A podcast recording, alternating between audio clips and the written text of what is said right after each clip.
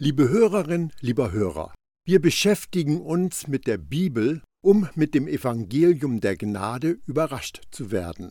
Im Mittelpunkt stehen die Briefe, die Johannes an die frühchristlichen Gemeinden geschrieben hat. Inzwischen sind wir im ersten Brief im zweiten Kapitel bei Vers 15 angekommen. Johannes warnt seine Leser vor der Anziehungskraft dessen, was er Welt nennt. Liebt nicht die Welt, noch was in der Welt ist. Wenn jemand die Welt liebt, ist die Liebe des Vaters nicht in ihm. Denn alles, was in der Welt ist, die Begierde des Fleisches und die Begierde der Augen und der Hochmut des Lebens, ist nicht vom Vater, sondern ist von der Welt. Und die Welt vergeht und ihre Begierde. Wer aber den Willen Gottes tut, bleibt in Ewigkeit. 1. Johannes 2, die Verse 15 bis 17. Die Welt, Kosmos, bezieht sich in diesem Zusammenhang auf das gefallene und eigennützige System, das unter dem Einfluss des Teufels und der Mächte der Finsternis steht. Es ist die Stadt der Menschen, die Zion, Gottes Stadt, gegenübersteht. Es ist Babylon, die große, die Wohnstätte der Dämonen und ein Gefängnis aller unreinen Geister. Es ist Satans Heimat, von wo aus er unsagbares Elend und Leid verbreitet. Wie ein sinkendes Schiff hat die gefallene Welt keine Zukunft. Die Welt umfasst den Teil der Menschheit, der von Gott entfremdet ist oder sich im Schatten des Lichts seiner Liebe aufhält. Johannes bezieht sich jedoch nicht auf Menschen im Allgemeinen, denn Gott hat die Welt so geliebt, dass er als Jesus, als Retter der Welt aus dem Himmel zu uns gekommen ist.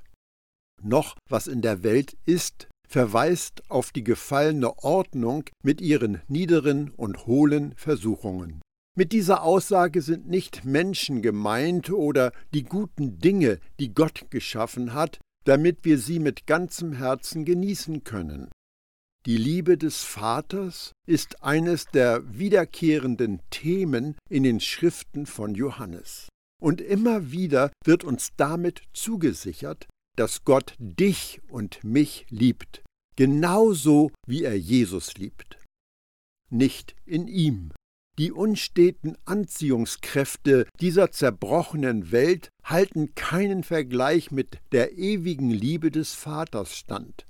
Wenn man die Verlockungen dieser Welt bevorzugt, gibt man ein deutliches Zeichen dafür, dass man des Vaters Liebe nicht kennt.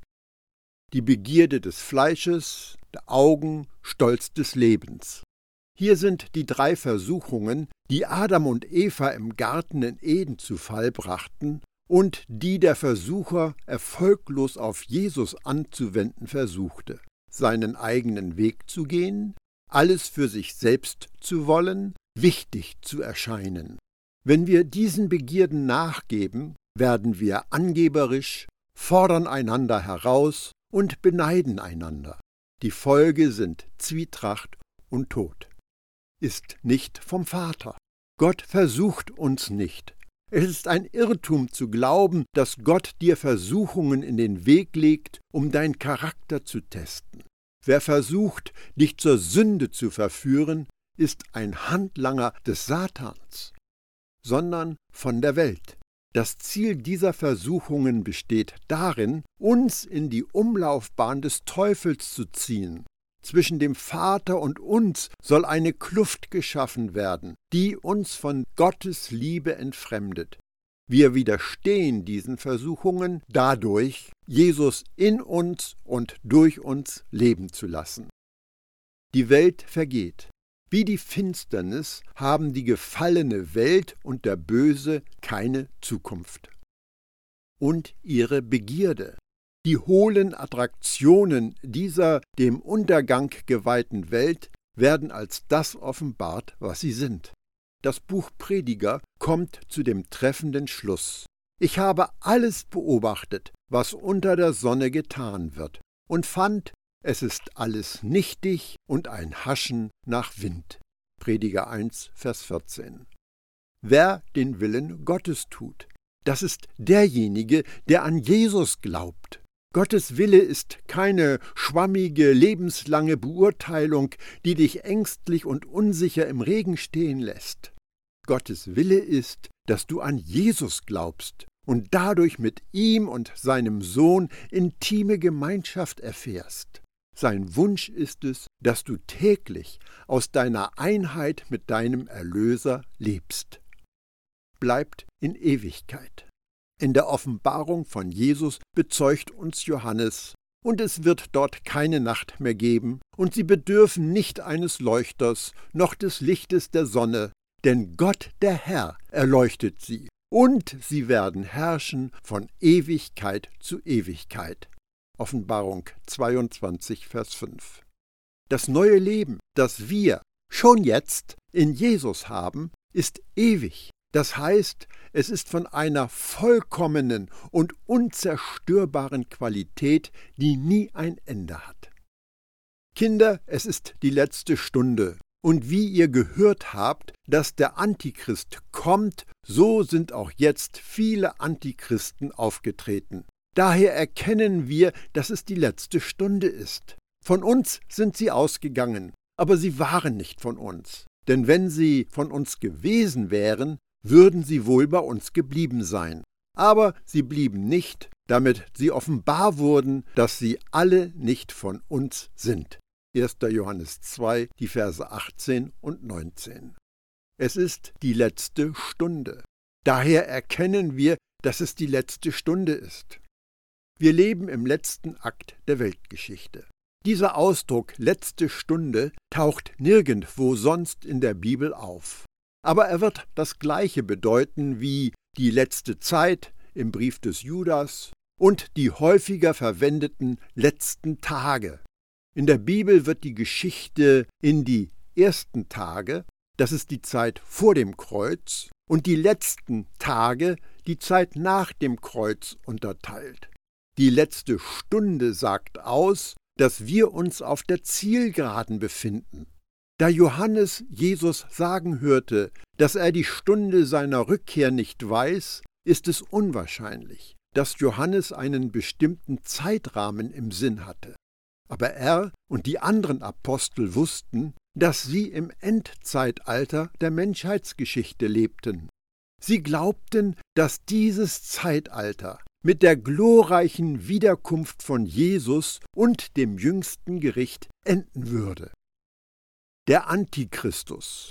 Die Gesinnung eines Antichristus leugnet entweder, dass Jesus der verheißene Messias ist, oder dass er im Fleisch als echter Mensch mit einem echten Körper aus Fleisch, Knochen und Haut von Gott gekommen ist. Aus dem Textzusammenhang können wir erkennen, dass Johannes höchstwahrscheinlich den dämonischen Geist hinter dem Gnostizismus ansprach. Dem Antichristus wird in der Endzeittheologie viel Aufmerksamkeit geschenkt. Doch das Wort Antichristus erscheint nur viermal in den Briefen von Johannes und nirgendwo sonst in der Bibel. Viele Antichristusse sind aufgetreten. In manchen christlichen Kreisen wird gelehrt, dass der Antichristus in den letzten Tagen der Menschheitsgeschichte eine große Rolle spielen wird. Aber Johannes sagte, dass der Antichristus und sogar viele Antichristusse in seiner Generation am Werk waren. Von uns sind sie ausgegangen. Einige gehen in die Welt hinaus, um den Namen unseres Herrn bekannt zu machen, während andere die Ekklesia verlassen, weil die Welt ihr Zuhause ist. Hier beschreibt Johannes die zweite Gruppe.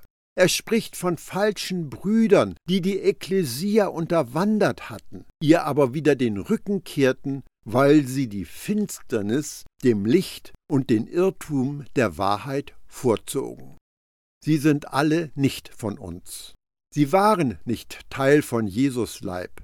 Sie verleugneten den Herrn, und es fehlte ihnen an Gottes Geist. Und ihr habt die Salbung von dem Heiligen und habt alle das Wissen, Ich habe euch nicht geschrieben, weil ihr die Wahrheit nicht kennt, sondern weil ihr sie kennt und wisst, dass keine Lüge aus der Wahrheit ist. 1. Johannes 2, die Verse 20 und 21. Ihr habt die Salbung. Das griechische Wort für Salbung ist Chrisma. Christos oder die lateinische Form Christus bedeutet der Gesalbte.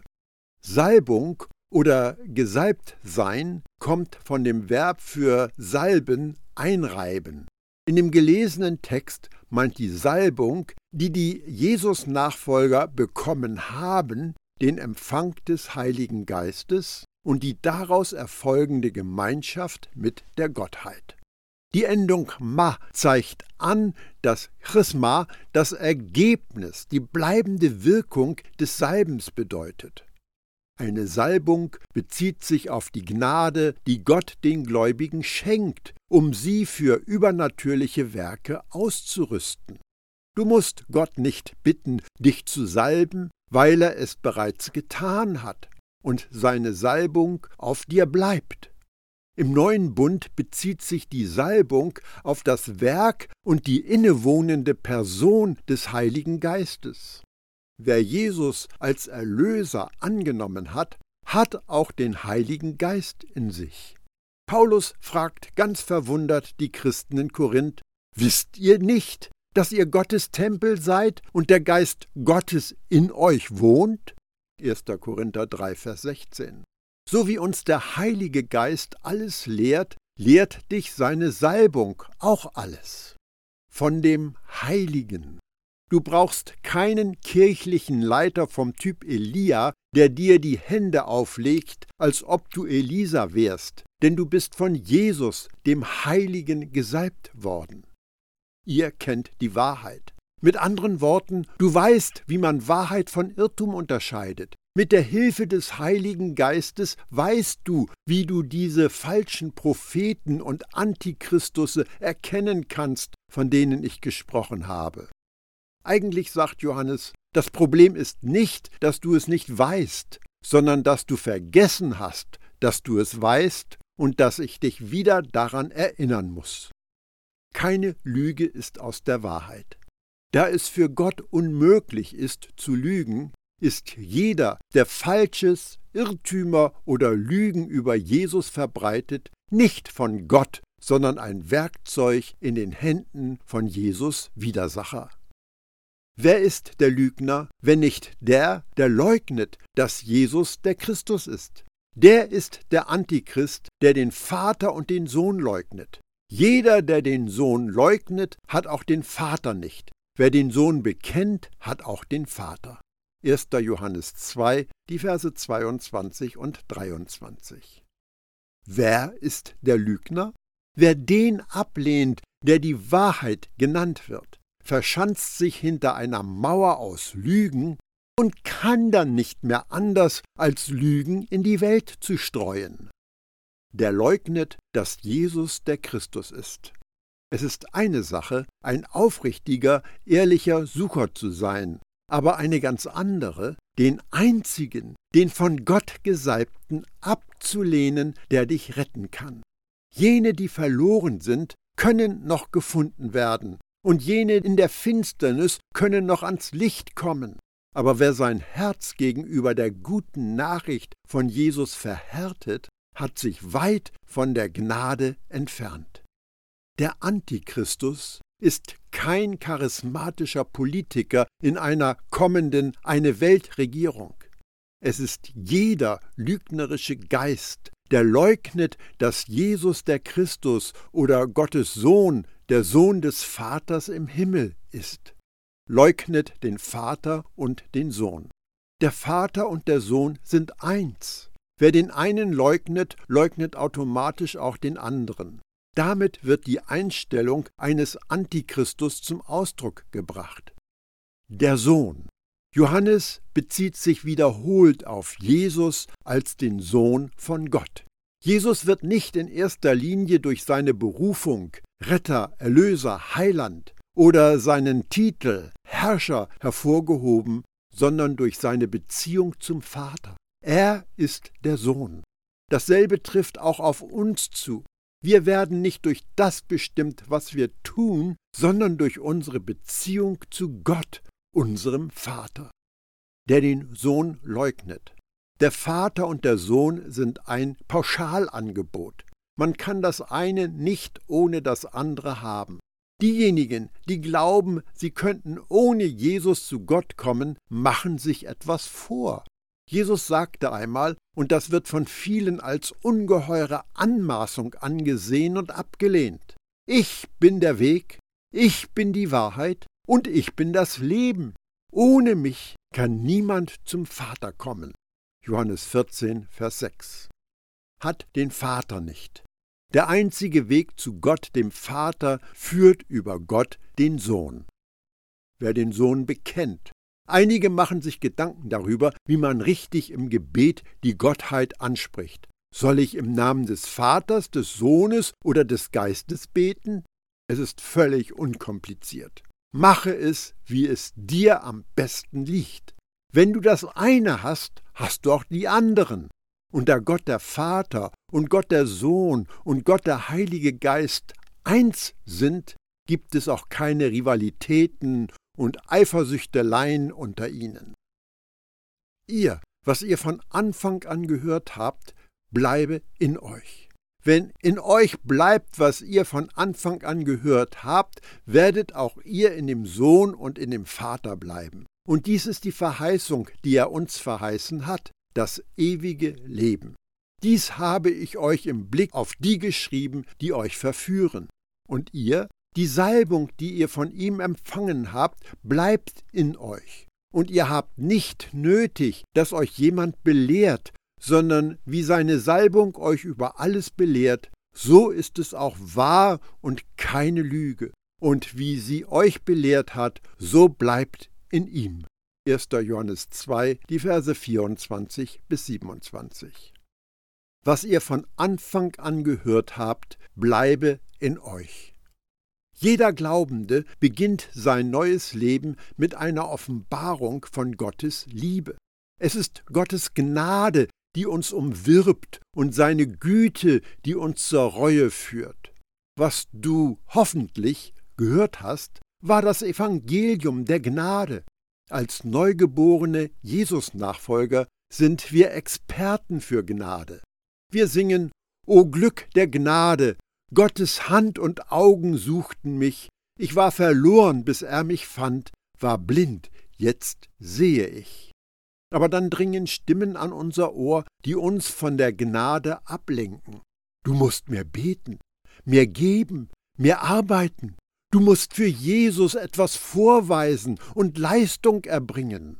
Höre auf diese Verführungen, und du wirst aus der Gnade herausfallen, wie es Paulus in seinem Brief an die Christen in Galatien so drastisch schildert. Es ist nicht sehr hilfreich, wenn einige Johannes Worte verdrehen und missbrauchen, um Gottes Kinder gefügig und steuerbar zu machen. Wenn du nicht in ihm bleibst, wird Gott dich aus seiner Familie werfen. Das kann nicht passieren.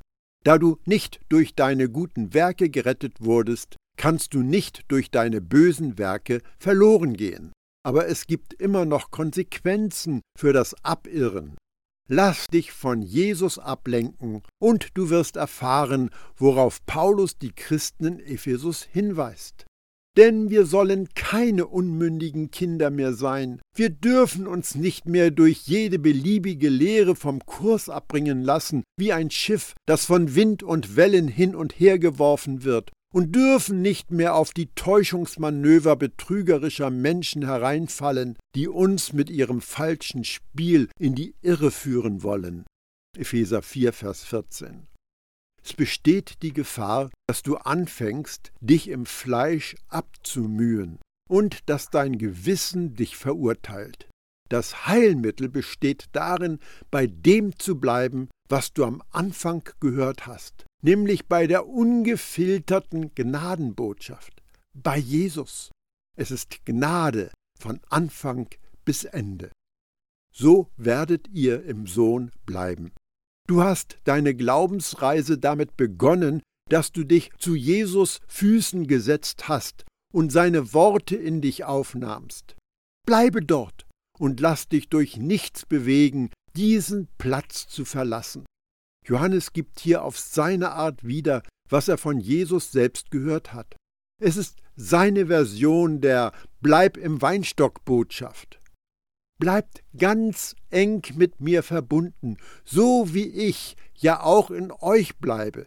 Eine Weinrebe kann aus sich selbst heraus keine Trauben hervorbringen. Das geht nur, wenn sie mit dem Weinstock verbunden bleibt.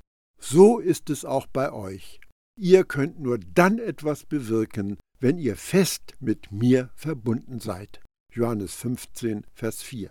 Wenn du dich von toten Werken nicht in Versuchung führen lässt und deine Augen auf Jesus gerichtet hältst, wird dein Herz zur Ruhe kommen und Friede zieht in deinen Geist ein. Dies ist die Verheißung. Johannes schrieb mehr als jeder andere in der Bibel über die Verheißung des ewigen Lebens. Es war eine Verheißung, die er direkt aus Jesus Mund hörte. Die Verheißung, die er uns verheißen hat. Welche Verheißung hat Jesus den Menschen gegeben? Er sagte in einem abendlichen Gespräch zu dem Pharisäer Nikodemus, denn Gott hat die Menschen so sehr geliebt, dass er seinen einzigen Sohn für sie hergab. Jeder, der an ihn glaubt, wird nicht zugrunde gehen, sondern das ewige Leben haben. Johannes 3, Vers 16. Weil derjenige, der dies versprochen hat, die Wahrheit ist, ist die Zusage des ewigen Lebens ein Versprechen, auf das du dich verlassen kannst. Dies habe ich euch geschrieben. Das bezieht sich auf die Warnungen, die Johannes im Blick auf falsche Lehrer und die mit dem Geist eines Antichristus ausgesprochen hat. In diesem Brief gibt es noch einige weitere Aufrufe zur Wachsamkeit und Warnungen, die euch verführen.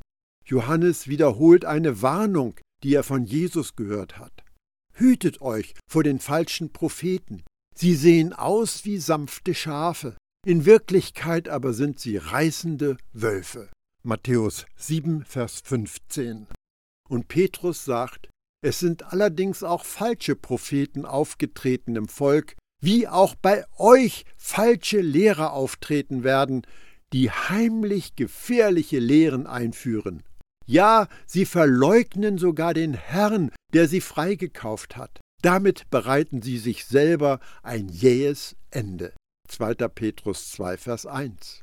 Und auch Paulus schreibt, diese Leute sind falsche Apostel. Sie haben euch getäuscht, indem sie sich für Apostel von Christus ausgaben. 2. Korinther 11, Vers 13. Und dann noch Judas.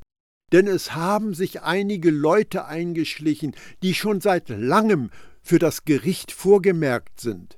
Gottlose, die unseres Gottes Gnade mit einem zügellosen Leben vertauschen und die Jesus Christus, unseren einzigen Herrscher und Herrn, verleugnen. Judas 4. So hatte auch Johannes das Bedürfnis, die Jesus-Nachfolger vor den Gefahren von religiösen Betrügern zu warnen, falsche Propheten, falsche Apostel und falsche Lehrer die Salbung, die ihr von ihm empfangen habt. Die Salbung kommt in unserem Sprachgebrauch außer in kirchlichen Ritualen kaum noch vor. Deshalb ist es wichtig zu verstehen, was die Bibel damit meint. Als du Jesus, den Gesalbten, als deinen Retter in dein Leben aufgenommen hast, hast du seine Salbung oder seinen Geist empfangen. Im Gegensatz dazu haben diejenigen, die nicht an Jesus, Gottes Sohn, glauben, Gottes Geist nicht. Bleibt in euch. Weil seine Salbung in dir bleibt, ist keine Auffrischung und keine Erneuerung oder Wiederholung der Salbung erforderlich. Seine Salbung hat kein Ablaufdatum und verschwindet auch nicht so einfach. Ihr habt nicht nötig, dass euch jemand belehrt. Weil du die Salbung von Jesus hast, bist du mit dem Sinn von Jesus beschenkt worden. Seine Salbung belehrt euch über alles. Die Salbung ist der Inbegriff vom Wirken und der Person des Heiligen Geistes, der dich alle Dinge lehrt und dich in alle Wahrheit führt. Auch hier bezieht sich Johannes auf Aussagen, die er aus Jesus Mund gehört hat. Aber der Beistand, den der Vater in meinem Namen senden wird, der Heilige Geist, wird euch alles weitere lehren und euch an alles erinnern, was ich euch gesagt habe. Johannes 14, Vers 26. Wenn aber jener kommt, der Geist der Wahrheit, wird er euch in aller Wahrheit leiten, denn er wird nicht aus sich selber reden, sondern was er hören wird, das wird er reden, und was zukünftig ist, wird er euch verkündigen. Johannes 16, Vers 13. Es geht Johannes nicht darum, den Wert von wahrhaftiger Lehre zu schmälern, sondern vielmehr will er die Glaubenden ermutigen, sich auf den Heiligen Geist zu verlassen. Im Grunde sagt er, laufe nicht jedem selbsternannten Lehrer und Prediger hinterher, sondern bringe deine Fragen zu Jesus. Er wird dich auf dem Weg der Wahrheit führen. Jesus Nachfolger, bist du dir deiner Vorrechte und deiner Ausrüstung bewusst? Das belegt auch diese Frage in Gottes Buch. Wer hat überhaupt die Denkweise Gottes des Herrn begriffen, so dass er ihn belehren könnte? Aber wir haben jetzt die Denkweise des Messias. 1. Korinther 2, Vers 16. Ihr aber habt vom Heiligen selbst den Heiligen Geist erhalten, und durch diese Salbung wisst ihr Bescheid. 1. Johannes 2, Vers 20. Er hat uns befähigt, Diener des neuen Bundes zu sein, nicht des Buchstabens, sondern des Geistes. Denn der Buchstabe tötet, der Geist aber macht lebendig. 2. Korinther 3, Vers 6. Du traust dem Ganzen nicht zurecht. Lass dich nicht von einer fehlenden Erfahrung zurückhalten, sondern erlaube es Jesus und dem Heiligen Geist, dich zu unterweisen und zu führen. Bleibe in Jesus und dann tue, was ganz natürlich kommt. Es ist wahr und keine Lüge. Der Geist der Wahrheit wird dich immer zu dem einen führen, der Wahrheit genannt wird. Mein Wunsch für dich ist, dass du das Wirken des Heiligen Geistes, die Salbung, die du erfahren hast, mächtig erleben darfst und deine Bindung an Jesus, deinen Retter, immer fester und tiefer wird.